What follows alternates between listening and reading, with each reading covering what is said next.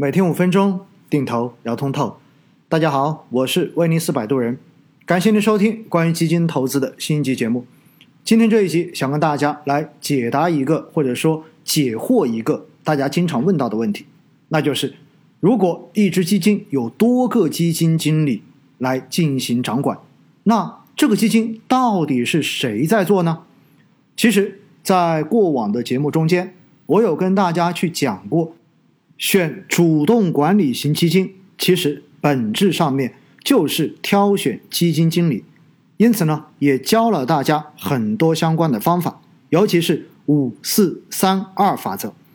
而且我也告诉大家，如果我们是去选择被动投资的这样子的基金产品，也就是指数基金产品，其实是不用太去关注基金经理到底过往业绩怎么样的。但是当大家进行主动管理型基金选择的时候，就会遇到非常麻烦的问题。因为有很多基金可能不止一个基金经理，可能有两个基金经理，甚至于有些基金居然会有三个基金经理。那么这个时候，我们的五四三二法则似乎就已经没有办法再去执行了。这个时候，我们到底是应该去看谁的历史业绩呢？所以在挑基金进行投资的时候，在很多时候。我都会建议大家尽量去挑选只有一个基金经理执掌的基金，因为相对而言简单明了，看它的历史业绩非常的清楚，不会存在很多的选择困难症。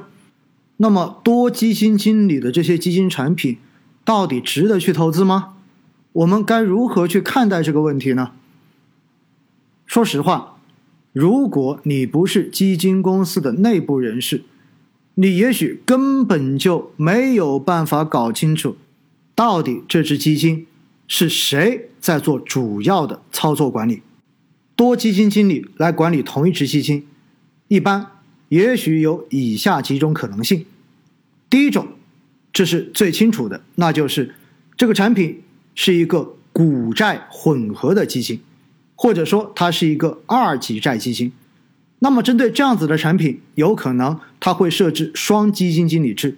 也就意味着一个是专门的债券基金经理，另外一个是专门的股票基金经理。那这两个人的分工就非常的明确，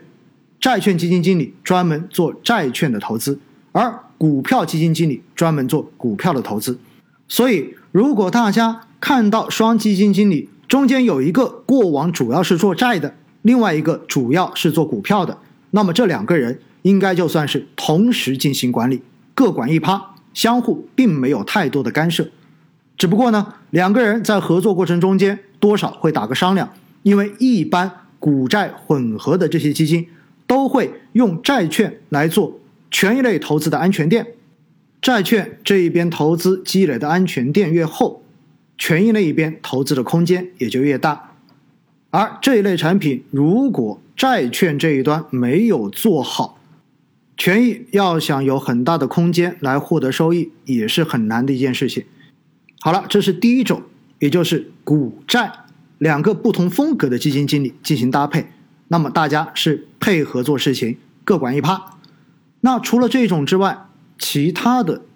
同类型基金经理搭在一起来进行同一个产品的操作，这个就非常非常难以分析了。那么有一种呢是带徒弟型，也就意味着一个资深明星基金经理可能带着一个非常年轻的新人，那么这种时候一般就是一个手把手师傅带徒弟的组合。那在这个时候呢，一般管理的主要职责还是老的明星基金经理，也有一些时候呢，可能这个老基金经理会直接划出一小部分的仓位。一小部分的资金单独交给这个新人来进行操作，操作的好不好，对于这个基金整体的业绩表现不会有太大的影响。这样子的设置，通常都是为了培养新人，培养基金经理的新生力量。那么多基金经理还有一种情况，就是主要的这一个明星基金经理管理的产品实在太多。所以他的精力顾不过来多支产品，而多只产品大多数时候实行的都是复制投资策略，也就意味着所有基金投的这个风格、买的这些股票其实都非常非常的类似。那么这个时候，他所挂的基金经理助理，在很多时候只是简单的执行基金经理的这一种投资策略而已，以及在明星基金经理外出进行调研、进行相关的这些客户活动的时候。留下来盯盘执行既定的投资策略，所以这一种也算是师傅带徒弟。那么第三种出现多基金经理的情况也比较常见，那就是原来管理产品的基金经理也许提出了离职，要换工作，或者在公司内部的岗位出现了变动，那么这个时候就会增补新的基金经理来共同管理原来的产品。之后，当手续办完，原来的基金经理再卸任，那么这种呢，一般出现双基金经理的时间不会太长。以上这几种情况是同一个产品出现多基金经理比较正常的一些情况。